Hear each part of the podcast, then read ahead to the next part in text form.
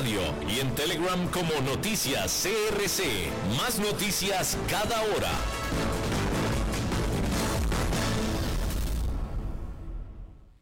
CRC 89.1 Radio y Cadena Radial Costarricense no se hacen responsables por las opiniones emitidas en este programa. Transcomer, puesto de bolsa de comercio, presenta a las 5 con Alberto Padilla.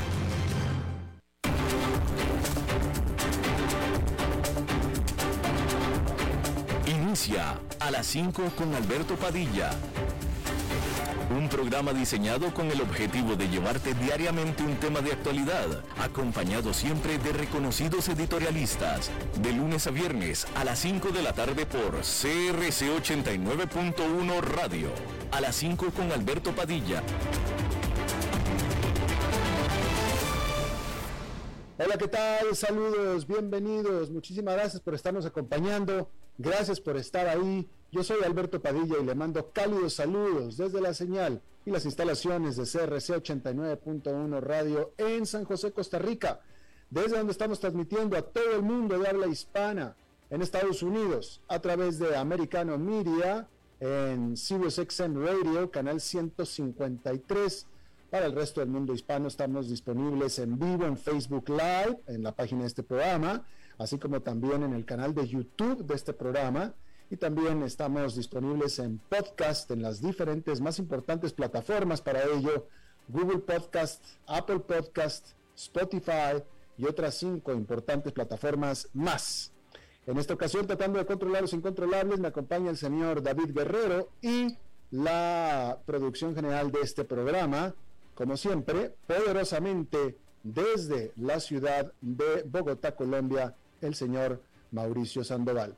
Hay que comenzar esta emisión diciéndole que el primer ministro de la primer ministro de eh, Suecia y el presidente de Finlandia, ambos visitarán conjuntamente al presidente Joe Biden en Washington este jueves, mientras finalizan su aplicación, su solicitud para adherirse a la OTAN, a la organización del Tratado del Atlántico Norte. El martes, el Parlamento de Finlandia votó de manera decisiva y abrumadora en apoyo a la intención de eh, adherirse a la OTAN. Ambos países, Finlandia y Suecia, eran tradicionalmente neutrales y ahora están apresurándose y esperan, piden y desean una entrada expedita a la OTAN para minimizar su exposición a, eh, eh, eh, medidas, medidas de Rusia, medidas en contra de Rusia. Sin embargo, salió una sorpresa negativa y es la oposición de un miembro de la OTAN que es Turquía y más de 260 ucranianos fueron evacuados de la planta acerera de Azovstal en Mariupol y serán sujetos a un procedimiento de intercambio, dijo el viceministro de Defensa de Ucrania, Hanna Maliar. Alrededor de 50 soldados fueron tomados, eh, fueron llevados a hospitales en eh, el pueblo controlado por Rusia de Novasovsk. Y algunos muy probablemente serán intercambiados por prisioneros de guerra rusos. Más se, piensa que hay más de 200 otras personas que han sido llevadas a el pueblo eh, eh, controlado por rebeldes prorrusos de Olinivka, por rebeldes separatistas prorrusos. Y se estima que hay todavía cientos de personas dentro del complejo de la gran acerera de Asrobal, Azovstal en Maripul. Hay que decir que la batalla por esta ciudad puerto concluyó luego de casi tres meses de bombardeo implacable por parte de Rusia. Y eh, la Agencia de Drogas y Alimentos de los Estados Unidos, la FDA, dijo que relajará las restricciones a la importación de fórmula infantil, es decir, alimento para bebés en los Estados Unidos ante la tremenda falta de este producto en Estados Unidos. Regularmente, en tiempos normales, el 98% de la disponibilidad de eh, fórmula infantil es manufacturada domésticamente en los Estados Unidos. Sin embargo, gran cantidad de esto fue interrumpida después de un eh, retiro del mercado por aparentemente problemas de salubridad cuando las autoridades, esta misma autoridad, la Agencia de Drogas y Alimentos, cerró una planta productora de eh, alimentos para bebés de, la, de los laboratorios Abbott en el estado de Michigan. Esta misma agencia que fue la que cerró esta planta y la que llamó y retiró del mercado al producto, también dijo que va a, expeditar la reapertura de esta eh, eh, planta, la cual ellos mismos cerraron. Cada vez más en este asunto se está acumulando la presión política, porque no puede ser de otra manera. Obviamente estos asuntos todos se convierten en política, sobre todo cuando una agencia federal del gobierno es la causante directa, aunque haya tenido justificación, pero definitivamente no tuvo visión de eh, generar este, este desabasto de alimento infantil. Cuando hablo de alimento infantil estoy hablando de alimentos para bebés, ¿sí? Cuando una madre no puede amamantar a su hijo, le dan esta fórmula infantil, que lo estoy leyendo literalmente, pero en realidad es alimentos para bebés. Eh, la leche sustituta, vamos a decirlo así, para bebés. Y eso es lo que no hay en los supermercados. Pero el punto es que me parece a mí, a como estoy viendo las cosas, es que cada vez más van a culpar directamente a la administración, a la Casa Blanca, puesto que fue una agencia del gobierno federal, la Administración de Drogas y Alimentos, la que aparentemente estamos viendo a la luz de los resultados, de manera miope, ordenó este retiro de producto del mercado y mandó cerrar la mayor productora de este alimento sin ponerse a pensar en las consecuencias de, más largo plazo, que era el total o casi virtual desabasto de este eh, básico elemento. Y bueno, van a empezar a las acusaciones, ya están empezando, pero esto se va a poner definitivamente peor. Una manera de haberlo hecho es, ok, antes de retirar el producto y sobre todo antes de cerrar la planta, vamos a traer producto de fuera del país. Pero no lo hicieron así. Así es que, tratando de hacer su trabajo, empeoraron las cosas.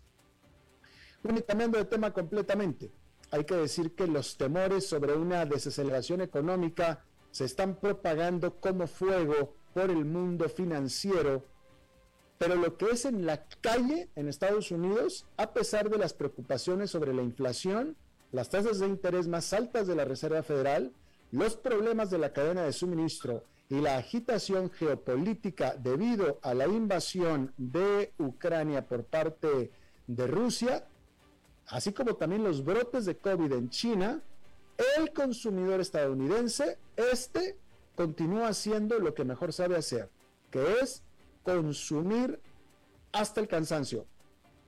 El Departamento del Comercio reportó que durante abril las ventas comerciales crecieron por cuarto mes consecutivo y lo hicieron incluso más de lo esperado en 0,9% respecto de marzo. Los analistas estaban esperando un crecimiento, pero de entre 0,7 y 0,8%.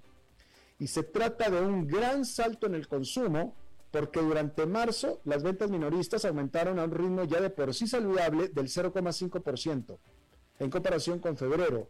Ya aumentaron un 6,9% desde marzo del 2021. Ahora, no todo es como se pinta o como parece, ¿no?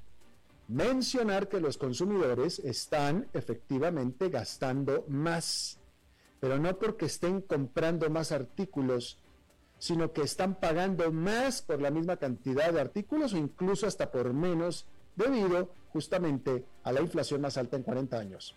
En otras palabras, los titulares negativos y la reciente agitación del mercado y aumento de precios no han frenado el gasto del consumidor, al menos todavía.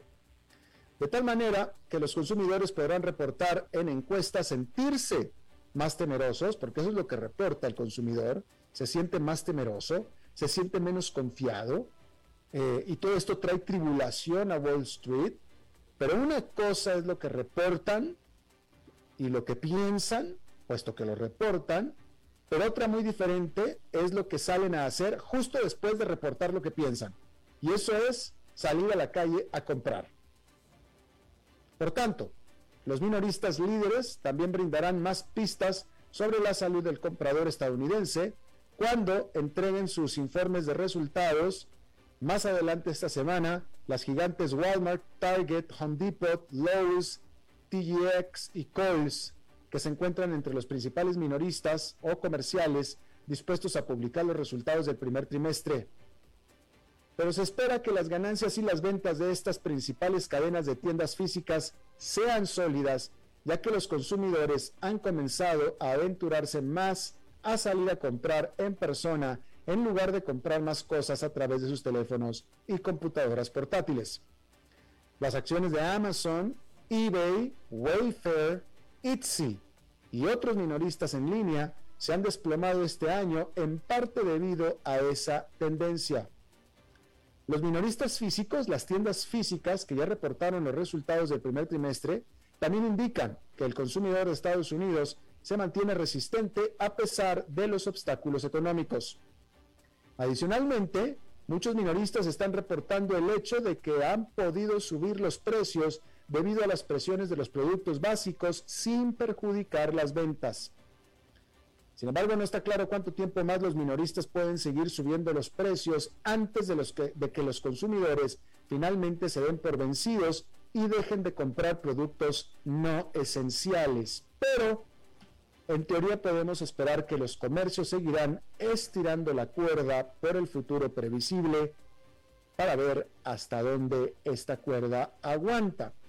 Hay que decir, sin embargo, que el reporte, mientras que el reporte sobre las ventas comerciales globales o en general del país causó optimismo, causó sorpresa optimista, la primera gran comercial grande, que de hecho es la más grande del mundo, en reportar sus resultados fue este martes y fue Walmart, precisamente. Y lo que tuvo que decir Walmart no fue bueno, ¿eh? porque hay que decir que Walmart recortó sus pronósticos de ganancias para el resto del año, obviamente en lo que es siendo la cadena comercial más grande del país y de hecho del mundo, un reflejo del aumento inflacionario y del problema que esto significa. Walmart dijo que los aumentos de precios en los alimentos y en los combustibles le significaron una reducción de sus márgenes, de su rentabilidad.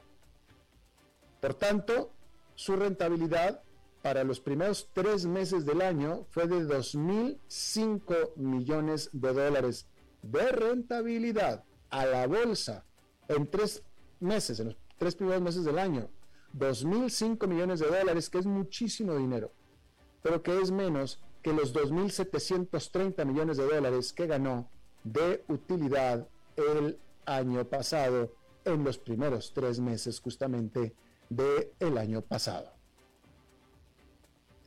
Y bueno, el crudo West Texas Intermediate, WTI, West Texas Intermediate, que es el referencial para los precios del petróleo en Estados Unidos, generalmente se cotiza con un descuento de unos pocos dólares con respecto al referencial mundial, que es el Brent, el petróleo Brent del Mar del Norte.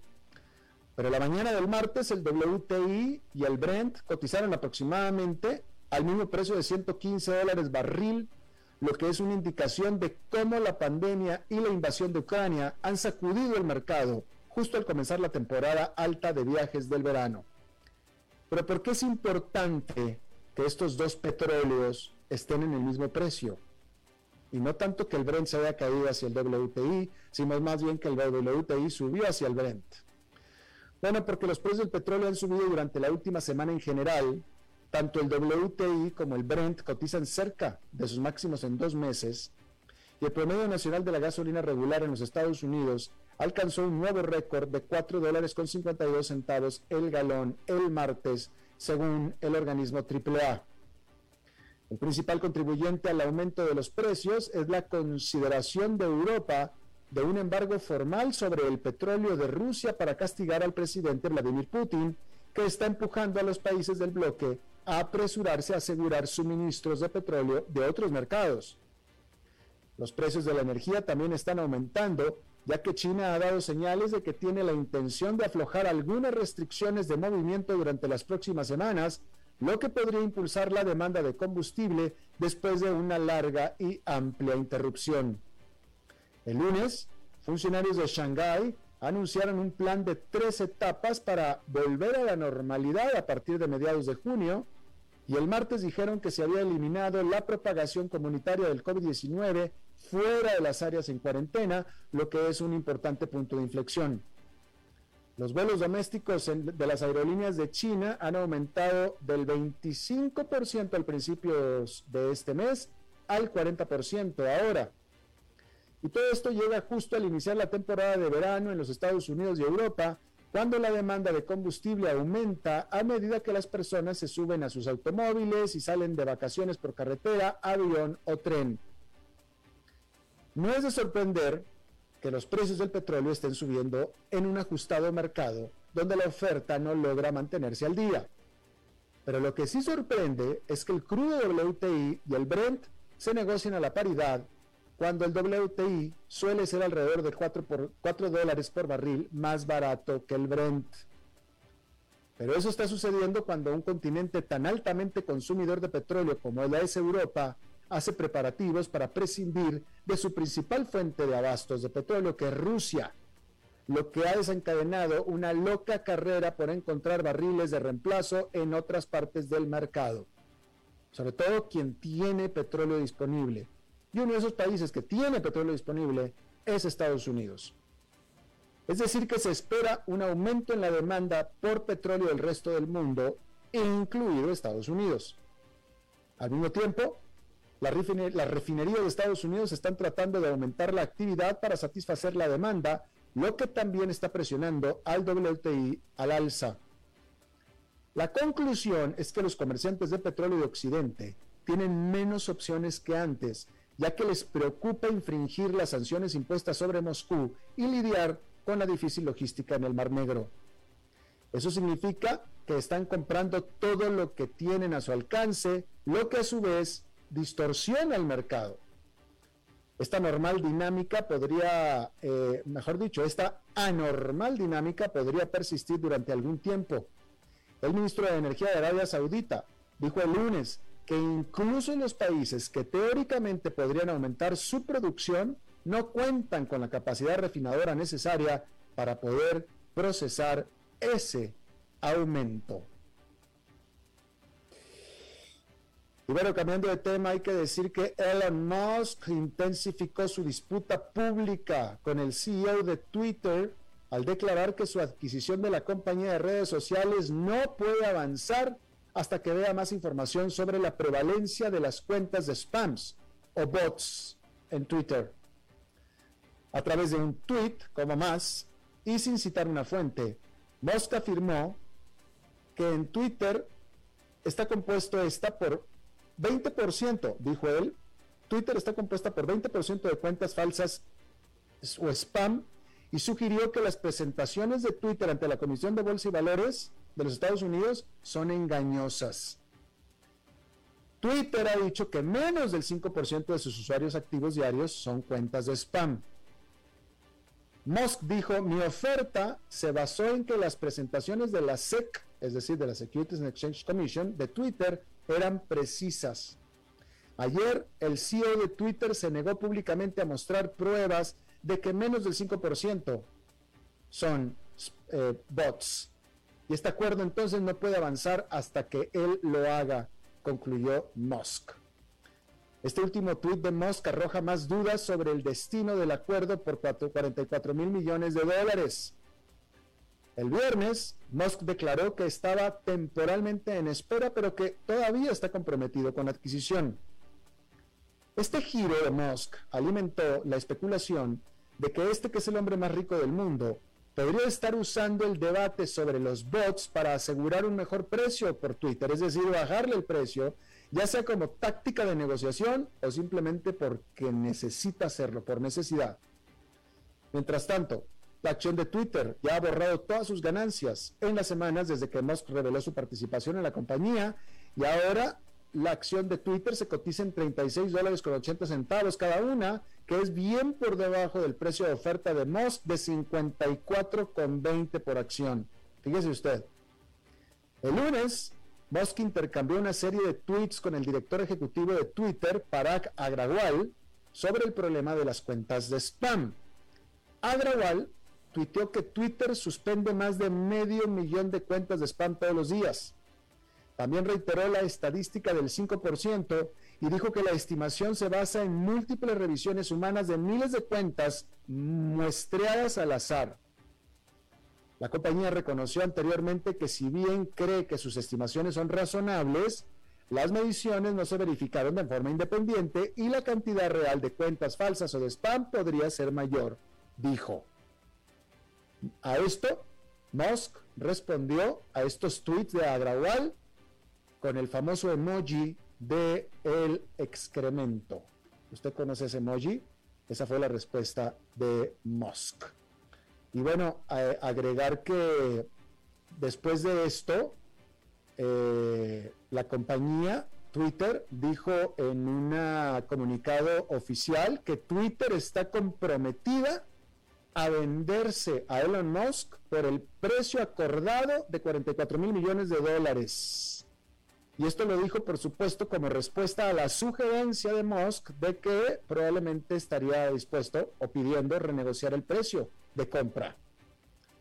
Eh, y bueno, eh, ahí está, ahí lo tiene usted. Ya digamos que Twitter está curándose en salud, no vaya a ser que aquel vaya a pedir una rebaja.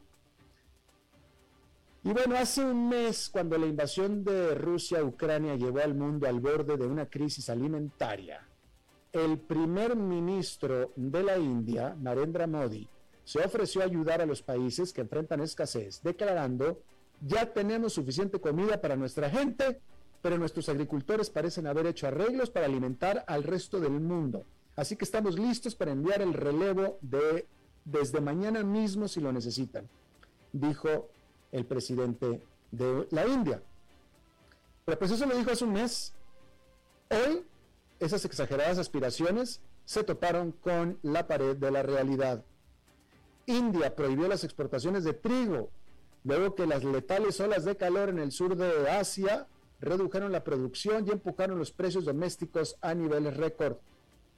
La medida conmocionó, conmocionó a los mercados internacionales el lunes los precios mundiales del trigo subieron un 6% y el comercio de futuros de la Bolsa de Chicago alcanzó los 12 dólares con 40 centavos por bushel, el precio más alto en dos meses. Los futuros de trigo retrocedieron un poco el martes, pero siguen estando arriba casi un 50% desde que comenzó la guerra. Que no es guerra, es la invasión de Rusia a Ucrania. Si bien India es un gran productor de trigo, incluso este año, se espera que el país produzca más de 100 millones de toneladas métricas, no es un exportador importante, ya que la mayor parte del grano se utiliza para alimentar a su población de 1.300 millones de habitantes. Según la propia admisión del gobierno del país, la India no se encuentra entre los 10 principales exportadores de trigo. Pero la alarma que provocó su prohibición de exportación subraya la fragilidad de los suministros mundiales de alimentos y la evidencia de que los comerciantes de productos agrícolas siguen nerviosos. Y el proteccionismo de países como la India solo exacerba esas preocupaciones. Ya Tailandia, el mayor exportador de aceite de palma, prohibió las exportaciones de aceite de palma. Bueno, Shanghái registró cero ventas de automóviles el mes pasado al estar China continuando sus estrictas medidas de control de la pandemia. El área metropolitana más grande de China, hogar de 25 millones de habitantes, ha estado bajo estricto confinamiento durante siete semanas ya. Las autoridades ordenaron a toda la población encerrarse en casa y el cierre total de la gran mayoría de los negocios mientras intentan erradicar el peor brote de COVID de la ciudad. Estos confinamientos tuvieron un severo impacto en el mercado de automóviles de Shanghái. Casi todos los concesionarios cerraron y no se registraron ventas, según un comunicado de la Asociación Comercial de Ventas de Automóviles de Shanghái publicado el lunes. En general, las ventas de automóviles de China cayeron un 46% en abril a solamente 1.200.000 vehículos en comparación con marzo. Se trata de las peores ventas mensuales en una década, dijo la semana pasada la Asociación China de Fabricantes de Automóviles. Shanghái es vital para la industria automotriz de China. La ciudad ocupa el primer lugar en ventas generales de automóviles. El año pasado se vendieron ahí alrededor de 736.700 vehículos nuevos, solamente en Shanghái, que es la mayor cantidad entre todas las ciudades chinas, según las estadísticas del principal regulador de seguros del país. También es un importante centro de fabricación, hogar de productores de automóviles como Tesla y Volkswagen, así como de los principales proveedores de autopartes. Los cierres de Shanghái y otras ciudades han causado masivas interrupciones en la cadena de suministro y han afectado el gasto de los consumidores en esta que es la segunda economía más grande del mundo. Las ventas de Tesla en China se desplomaron un 98% en abril con respecto al mes anterior, según datos de la Asociación de Automóviles de Pasajeros de China. Su producción en la fábrica de Shanghái también cayó un 81%, se trata de un cambio radical para este fabricante de automóviles estadounidense después de un sólido comienzo de año en China continental. La japonesa Toyota dijo la semana pasada que había suspendido las operaciones de 14 líneas de producción en 8 plantas en Japón debido a la escasez de piezas de China como resultado del cierre en Shanghái. Mientras que Nissan Motor también ordenó una, también informó una caída del 46% en las ventas de China con respecto al año anterior. Ya que estamos hablando de China, déjeme le digo que el yuan está cayendo rápidamente a medida que la segunda economía más grande del mundo se tambalea bajo el peso de estas restricciones tan severas por el COVID. Desde principios de año, los inversionistas han estado sacando dinero de China, impulsados por las preocupaciones sobre el aumento de los confinamientos en las principales ciudades así como los percibidos estrechos vínculos de Beijing con Moscú a raíz de la invasión rusa de Ucrania. Esta percepción, que es impulsada por la propia China, ha generado temores de que el país pueda ser objeto de sanciones occidentales si ayuda efectivamente a Moscú. El yuan se encuentra actualmente en sus niveles más bajos desde septiembre del 2020. En los últimos tres meses, la divisa ha perdido alrededor del 7% de su valor frente al dólar. Solamente en abril, el yuan registró su mayor caída mensual registrada. En el mismo mes, las reservas de divisas de China cayeron al mínimo desde finales del 2016. Se trata definitivamente de un giro radical para el yuan, que fue una de las monedas más fuertes del mundo durante el 2021. Los analistas dicen que una combinación de las restricciones COVID de Beijing y los aumentos de tasas por parte de la Reserva Federal de Estados Unidos han hecho que los inversionistas desconfíen de mantener su dinero en China. El país fue testigo de salidas récord de bonos chinos en febrero y también en marzo. Al respecto, Goldman Sachs escribió que un dólar estadounidense más fuerte, la confianza negativa hacia las perspectivas económicas de China y la reducción del diferencial de tasas de interés entre China y Estados Unidos contribuyeron a la rápida depreciación de la moneda. Vamos a hacer una pausa y regresamos con esta entrevista de hoy. A las 5 con Alberto Padilla, por CRC 89.1 Radio.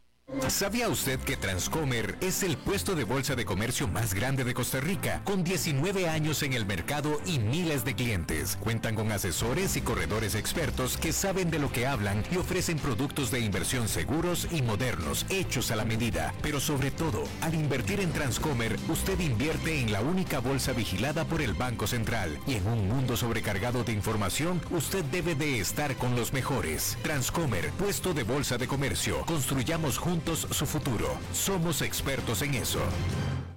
Desde los verdes bosques de nuestra montaña nos llega agua Cerros de la Riva, agua fresca de manantial que te permitirá vivir en equilibrio, proteger tu salud y la de tu familia, libre de sustancias químicas, envasada sin alterar su naturaleza a 2.000 metros de altura. Agua Cerros de la Riva, naturalmente neutral. Búscanos como cerrosdelarriba.gmail.com Llámanos al 8374 3229. Cerros de la Riva, Live Spring Water.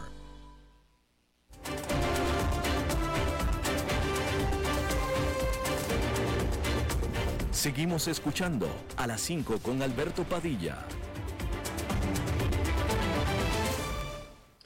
Muchísimas gracias por continuar con nosotros. Aquí en el programa hemos estado siguiendo la que ya se convirtió en una guerra, en una guerra de los aires, una guerra aérea en Estados Unidos en el segmento de las aerolíneas de ultra bajo costo. Aquí le informamos que Spirit Airlines, la cual tiene bastante presencia en América Latina, hay que decir, eh, sobre todo en el Caribe y también en México y Centroamérica, Primero llegó a un acuerdo para fusionarse con su rival Frontier y en eso entró al quite JetBlue para comprar a Spirit y dejar fuera a Frontier. Spirit le dijo que no y después volvió JetBlue con una nueva oferta en lo que ya es una batalla en esta industria.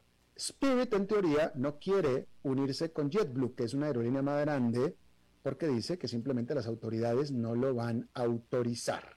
Y, esa, y por eso quiere unirse más bien con Frontier, donde aparentemente tienen mercados complementarios. Vamos a hablar de esto con Carlos Torres Serrano. Él fue ejecutivo eh, de aerolínea, tengo entendido que fue, creo que ya no es más, pero fue ejecutivo de aerolínea y analista de este sector eh, y nos acompaña desde México. Carlos, muchísimas gracias por continuar con nosotros por volver con nosotros.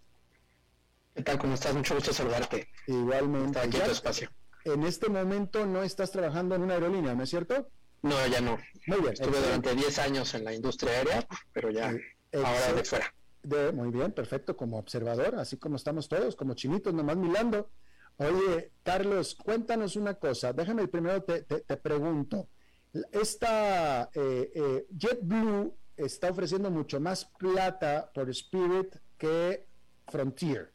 Y sin embargo, Spirit dice no, porque las autoridades no van a permitir nuestra combinación. En cambio, no tengo problema con Frontier, es que me voy con Frontier. Tú ves así, es, es, claro para ti también como observador el punto de Frontier de que va a haber mucho eh, eh, rechazo regulador porque aparentemente acapararían el mismo mercado? JetBlue y Spirit? Sí, así es. Creo que es un punto muy importante entender es que en la aviación en Estados Unidos justamente esto atraviesa por la comisión, digamos, de competencia, ¿no? Que en el caso de, Estados Unidos es el Departamento de Justicia quien da este tipo de autorizaciones con el fin de garantizar que se ofrezca un servicio, pues, eh, eh, con muy buenas tarifas para los consumidores y que no se vea afectado justamente por un proceso de concentración. En ese sentido, eh, ya sea con un matrimonio con JetBlue o con Frontier, en cualquiera de los dos espacios, Spirit se convertiría en la quinta aerolínea, digamos, después de American Airlines, United, Delta y obviamente Southwest, para abastecer el mercado norteamericano. Como bien lo decías en la introducción, Spirit pues tiene una presencia internacional que puede ser mucho más interesante. Y en ese sentido, eh, hay que recordar que Spirit fue una eh, primera aerolínea de ultra bajo costo, como se le conoce en la industria en los Estados Unidos. Recordarás que hace ya algunos años ellos fueron quienes justamente inauguraron este tema de cobrar el equipaje, los vuelos incluso domésticos. Es decir, su modelo siempre ha sido un modelo muy apegado al tema del bajo costo. ¿Dónde yo veo las sinergias? En el sentido de que sí, igual que Frontier, son dos aerolíneas que abastecen un mercado de ultra bajo costo, porque cabe decir que después del efecto de la pandemia a nivel internacional, el caso eh, de Europa, por supuesto, Estados Unidos y también de este lado acá en México, como seguramente habrás escuchado, pues ha sido el año de las aerolíneas de bajo costo, porque muchas de ellas operaban en mercados domésticos que ante el cierre de las fronteras aéreas tuvieron un crecimiento muy importante y que su modelo de negocios, por la agilidad y, dado que tiene tienen eh, muchos menos pesos en términos laborales y de operación, tuvieron una recuperación mucho más ágil. En ese sentido, la suma de Spirit con Frontier hace sentido en la manera en la que están atendiendo un mismo mercado, aun cuando, como bien lo señalabas tú, la oferta es por 500 millones de dólares menos. Y creo que incluso es otro elemento adicional este que comento, además de las autorizaciones correspondientes que tendrá que dar, por supuesto, el Departamento de Justicia de los Estados Unidos. Así es. Y ahora, eh, eh, déjame vuelvo al punto. Eh, como tú bien dices, la oferta de, Frontier por es de 500 millones menos, o la de JetBlue por 500 dólares más, 500 millones de dólares más. Pero Spirit dice a JetBlue, no, contigo no quiero porque las autoridades no nos los van a permitir. Entonces yo te pregunto, efectivamente sí acapararían demasiado mercado al grado, o sea, son, son reales las preocupaciones de Spirit, son reales, se queda claro que las autoridades van a decir, ustedes dos no, o si sí, eh, eh, van a tener que deshacer muchísimo de lo que van a acordar. Eso es un punto muy importante, justo, porque cuando la autoridad, digamos, de justicia te permite este tipo de fusiones o alianzas, no solo de manera doméstica, sino también internacional. Por darte un ejemplo, en Sudamérica hay muchas alianzas, las de Avianca también con las aerolíneas norteamericanas, o México, que también recientemente eh, hizo algún acuerdo eh, bilateral con Estados Unidos normalmente las autoridades de competencia te ponen algo que se conoce como remedios, que es justamente deshacerte de parte de los activos de tal manera que se garantice que el servicio eh, que se presta a los consumidores no tiene ningún tipo de afectación. En ese sentido, yo creo que más que bloquear la operación, eh, en tardaría mucho más o serían más fuertes los remedios que tendría que poner la autoridad norteamericana para permitir esta alianza entre JetBlue y Spirit.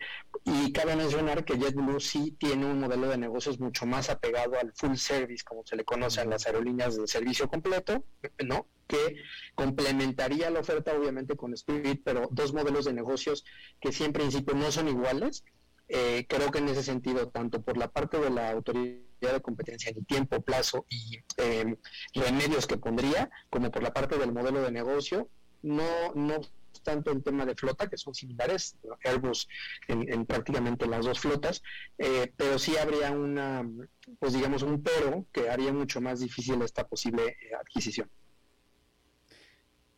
Estamos charlando con Carlos Torres Serrano, eh, analista del sector de aerolíneas, hablando justamente de las aerolíneas en Estados Unidos. déjame te pregunto, Carlos, eh, eh, para JetBlue, esto es un asunto de vida o muerte, es un asunto existencial. JetBlue no puede permitir una combinación de Spirit con Frontier porque la rebasarían, la sacarían prácticamente de la jugada, ¿no es cierto? Tal cual, efectivamente. La combinación entre Frontier y Spirit sí eh, rebasaría, por supuesto, todos los esfuerzos que ha hecho JetBlue. Hay que decir que JetBlue pues, es una aerolínea relativamente joven, tiene 20 años en el mercado, pero con una expansión, la verdad, muy sorprendente. Desde los primeros años, con una oferta hacia Centro y Sudamérica y, por supuesto, el Caribe, y despachando eh, desde el aeropuerto John F. Kennedy, es decir, su modelo de negocios como un hub and spoke, que es un modelo, digamos, que concentra y dispara a partir de ahí la oferta de vuelos. Eh, por supuesto que se vería afectado en términos de la competencia a tener a, un, primer gran jugador de ultra bajo costo que estaría compitiendo al tú por tú a, sus mercados naturales. Definitivamente. Es que sí, de nuevo, para, para JetBlue es, es, existencial. Ahora, JetBlue, y esta es pregunta, yo, yo, lo veo así, pero tú me vas si estás de acuerdo. JetBlue no tiene tanto problema con, la, con las autoridades regulatorias que le puedan entorpecer o ponerle condiciones a su combinación con Spirit, simplemente porque aún así se garantiza quedarse con Spirit de cualquier manera. A Spirit sí le importa, a JetBlue no. JetBlue lo que quiere es dejar fuera de la jugada Frontier y quedarse con Spirit por sobre lo que la autoridad pueda decir.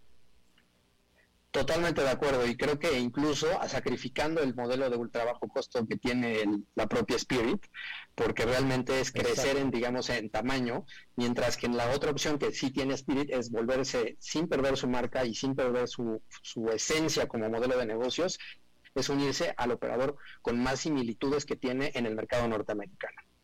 Y aparte, si Spirit se va con JetBlue, el mercado norteamericano perdería un importante jugador de ultra bajo costo, porque JetBlue lo va a observar, lo va a absorber y va a dejar de cobrar esas ultra bajas costas, eh, costos eh, de tickets, es decir, va a aumentar a los precios de JetBlue. No es que JetBlue se va a bajar a Spirit.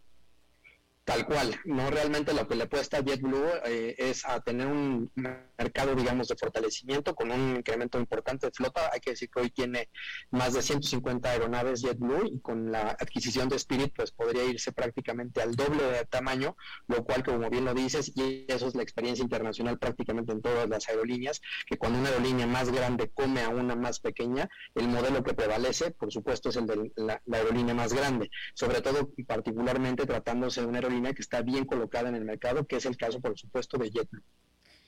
Ahora, eh, aquí vamos definitivamente a, especular, ¿no? Si, si, si, si, JetBlue no se puede salir con la suya y se combinan Spirit y Frontier, JetBlue pasaría a ser de la quinta, que es ahora, creo que dijiste que es la quinta, a la séptima o octava. Es decir, pasaría a ser una aerolínea muy pequeñita. Pregunta, por tanto, entonces la propia JetBlue sería objeto de una adquisición, de una compra por parte de otra gigante.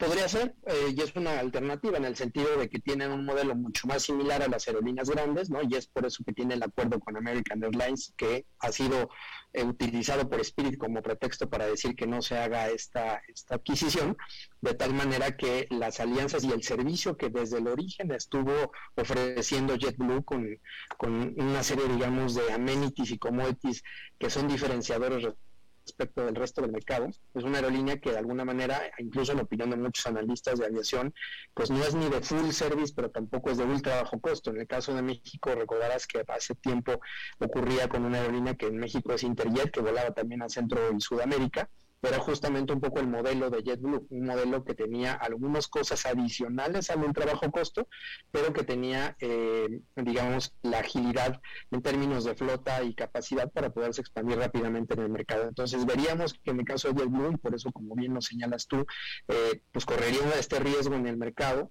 para ser mucho más agresivo en el tema de estrategia de precios y por supuesto en el tema de expansión para rápidamente no perder ese espacio que eventualmente pudiera ser ganado una vez que estuvieran todas las autorizaciones correspondientes por parte de las ah, autoridades de los Estados Unidos. Claro. Eh, permíteme ya cambiar de tema eh, eh, y te voy a sacar un tema del que no habíamos discutido que íbamos a hablar, pero me da comodidad hablarlo contigo porque se nota que sabes, uno y dos, como no trabajas en una aerolínea, me lo vas a poder contestar, cuando menos tendrás la libertad de hacerlo. Porque entrevisté hace poco a Enrique Beltranena y obviamente él no me iba a contestar lo que te voy a preguntar yo a ti sobre el difunto que iba a ser nuevo aeropuerto de la Ciudad de México. Una de las grandes eh, eh, eh, críticas, una de las grandes aspiraciones para hacer el nuevo aeropuerto de la Ciudad de México que el presidente actual deshizo, ya lo estaban haciendo y lo deshizo y ahora se fue Ah, hizo otro aeropuerto en la, en la base aérea de Santa Lucía, y decían, bueno, es que el nuevo aeropuerto iba a darle la oportunidad a México de convertirse, convertirse en un hub de aerolíneas, como lo es, eh, por ejemplo, Tocumen en, Panamá. Exactamente. Cosa que no dudaría yo en infraestructura. Iba a ser un aeropuerto muy grande y hubiera tenido la capacidad de ser un hub. La pregunta es, ¿Aeroméxico o alguien tenía la capacidad, la intención de convertir a la Ciudad de México en un hub tan grande como Panamá? Sí, y no solo el interés, digamos, en este caso de Aeroméxico como aerolínea, digamos, de servicio completo, sino también, por supuesto, de las aerolíneas de bajo costo. Eh, los proyectos en México en el aeropuerto de Texcoco estaban muy avanzados, no solo de las aerolíneas nacionales, sino también de las internacionales, con distintas posiciones que permitían justamente posicionar a México por su, pues, por su situación geográfica en esta gran alternativa que le entraría pues a una competencia fuerte en el caso de Panamá o Houston o Dallas, ¿no? Si nos vamos a Estados Unidos o el propio Pero si no, si no iban a hacer, o sea, que entiendo la potencialidad, esa la entiendo. Pero la pregunta es, ¿había realmente la disposición por parte de Aeroméxico, de Volaris, de hacerlo? ¿Había la posibilidad? ¿Era, era ¿Era feasible? ¿Sí, sí, para allá iba el destino del que hubiera sido ese nuevo aeropuerto?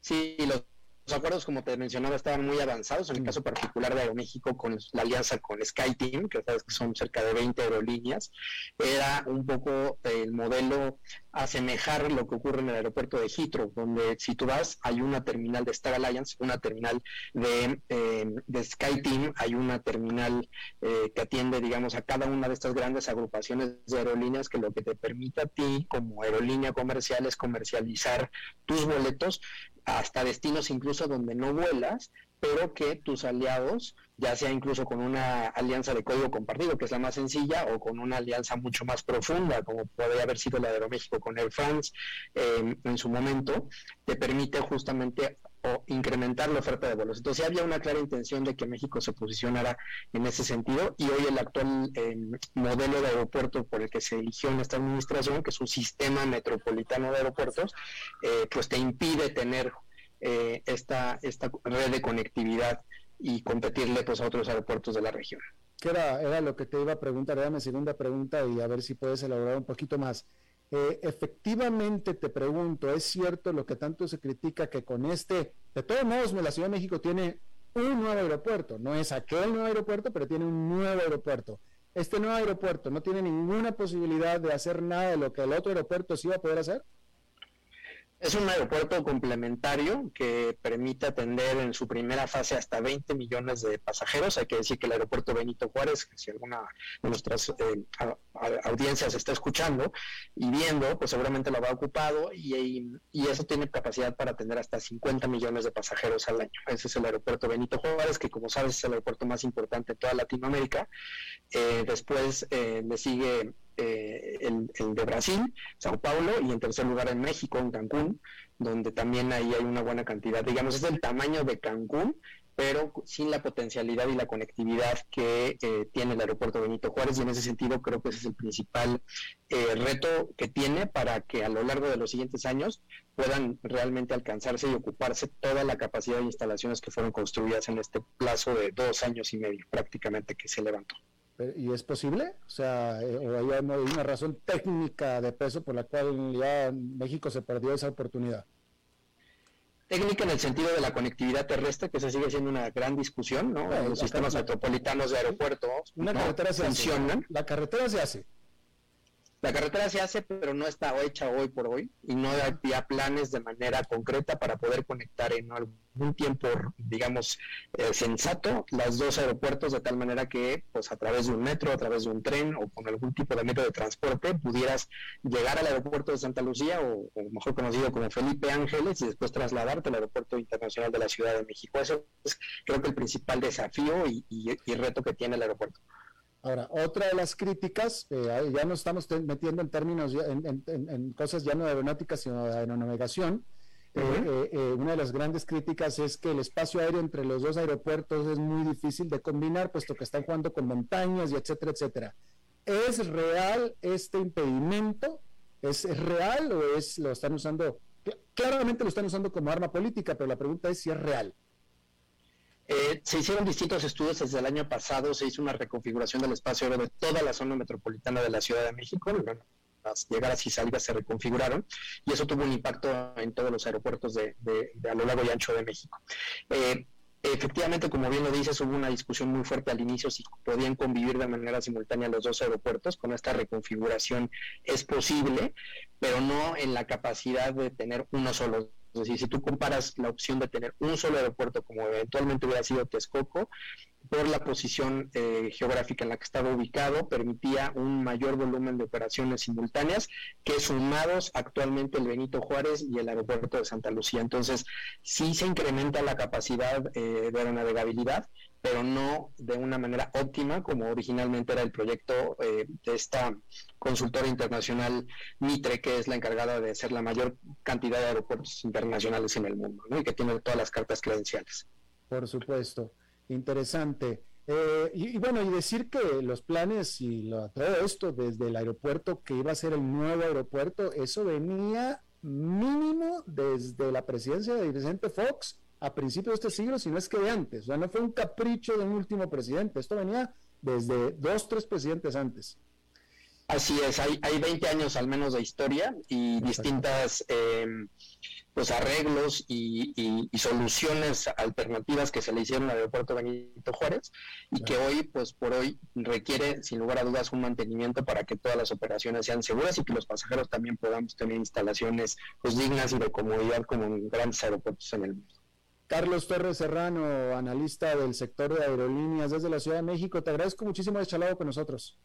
Al contrario, Alberto, muchísimas gracias por la invitación. Espero que no sea la última vez. Saludos. No lo será. Vamos a hacer una pausa y regresamos con más. A las 5 con Alberto Padilla, por CRC 89.1 Radio. ¿Sabía usted que Transcomer es el puesto de bolsa de comercio más grande de Costa Rica, con 19 años en el mercado y miles de clientes? Cuentan con asesores y corredores expertos que saben de lo que hablan y ofrecen productos de inversión seguros y modernos, hechos a la medida. Pero sobre todo, al invertir en Transcomer, usted invierte en la única bolsa vigilada por el Banco Central. Y en un mundo sobrecargado de información, usted debe de estar con los mejores. Transcomer, puesto de bolsa de comercio. Construyamos juntos su futuro. Somos expertos en eso.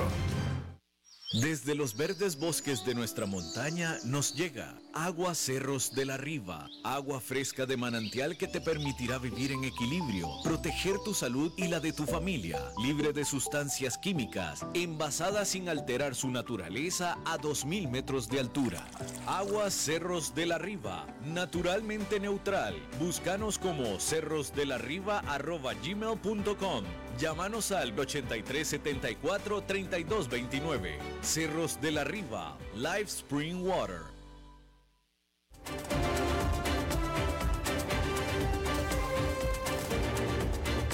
Seguimos escuchando a las 5 con Alberto Padilla. Bueno, como cada semana tenemos la colaboración de mi colega y buen amigo Fernando Francia. Fernando.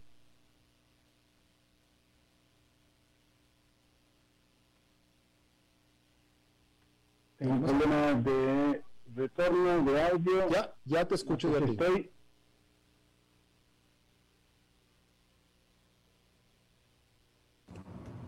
Fernando. Ahora sí, ahora sí te estoy escuchando. Perfecto. ¿Cómo estás? Muy bien, ¿y tú? Muy bien, muy bien. Eh, como siempre, acá listo para hoy. Hoy eh, eh, conversarles de un tema interesantísimo que quizás después lo trate de profundizar, pero ¿cómo escalar el impacto de lo que hacemos, ¿no? Y cómo generar soluciones que ayuden a miles o millones de personas. En definitiva, cómo ser un unicornio de impacto. Hace unos días participé en un foro sobre las herramientas que tienen nuestras sociedades y las organizaciones para alcanzar objetivos de desarrollo sostenible, eh, la agenda de las Naciones Unidas, y a primera vista parece algo aburrido, lejano, pero eh, al enterarnos más parece más cercano y más posible de lo que pensamos. En el ámbito empresarial, ustedes saben bien que se habla de los unicornios, que son las empresas que alcanzan mil millones de dólares en valor. En América Latina se dice que hay unas 50 empresas de este tipo eh, eh, que pues han levantado ese capital sin salir a bolsa, pero en el mundo son muchas más. Los unicornios sociales son aquellos, eh, aquellas empresas que tienen un propósito social. Y de lo que se trata, lo que se trataba en el foro, lo que hablaban en el foro era los unicornios de impacto, que son iniciativas que impactan a mil millones, pero de personas. O quitémonos el número, por lo menos, que suena muy inalcanzable. Hablemos de un impacto a un número alto de personas en corto tiempo. Los unicornios de impacto son organizaciones que impactan globalmente, que responden a los retos globales justamente. Estudiando a las organizaciones que lo han logrado, Alberto, se han encontrado algunas pistas para la creación de unicornios de impacto. Urs Jagger, que es profesor de INCAE Business School y director ejecutivo de la organización Viva Idea, eh, dice que llevan en conjunto bueno, estos eh, INCAE y Viva Idea llevan en conjunto la cátedra sobre sostenibilidad Schmidt-Heine Viva Idea. Pues ellos han estudiado em, esas y otras iniciativas e identificó algunos aspectos que tienen en común las iniciativas de impacto. los unicornios de impacto.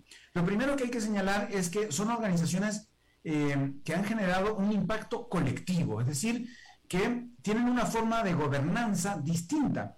Impacto colectivo se refiere a que deben apalancarse, ayudarse, cooperar entre diversos sectores para lograr el impacto deseado, es decir, que no pueden alcanzar los objetivos tratados solos, sino que así como con un líder o una sola organización, se trata de grupos de personas, colaboradores, organizaciones, inversionistas y hasta gobiernos con una dirección colectiva, lo contrario al liderazgo jerárquico muy usual en las empresas.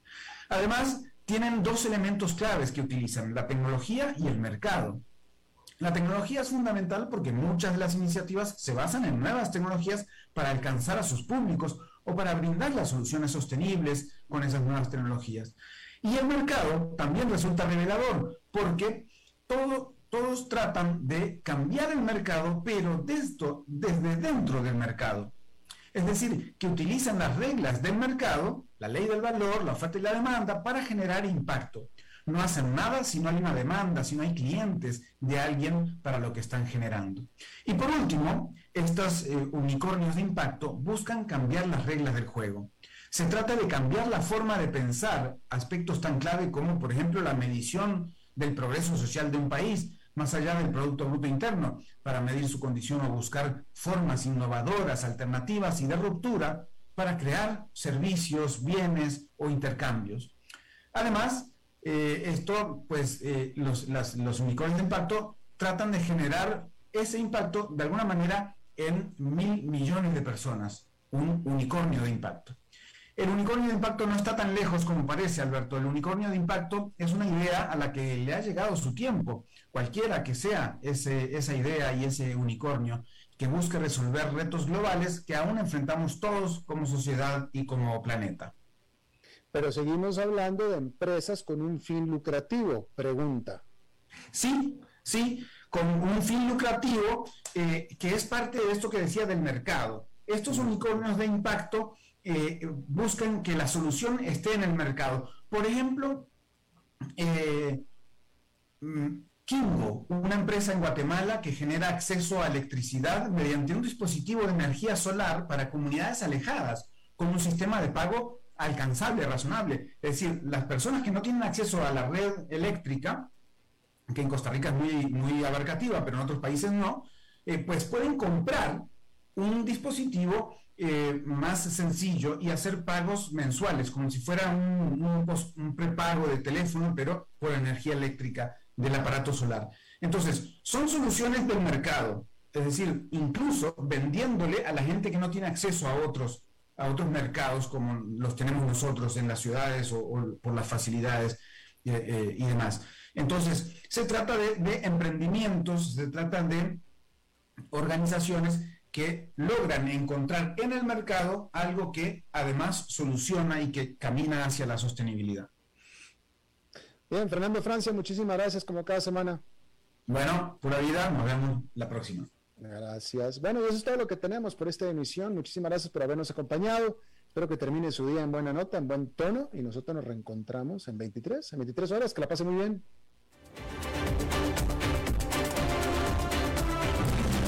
Las 5 con Alberto Padilla fue traído a ustedes por Transcomer, puesto de bolsa de comercio. Construyamos juntos su futuro. Somos expertos en eso.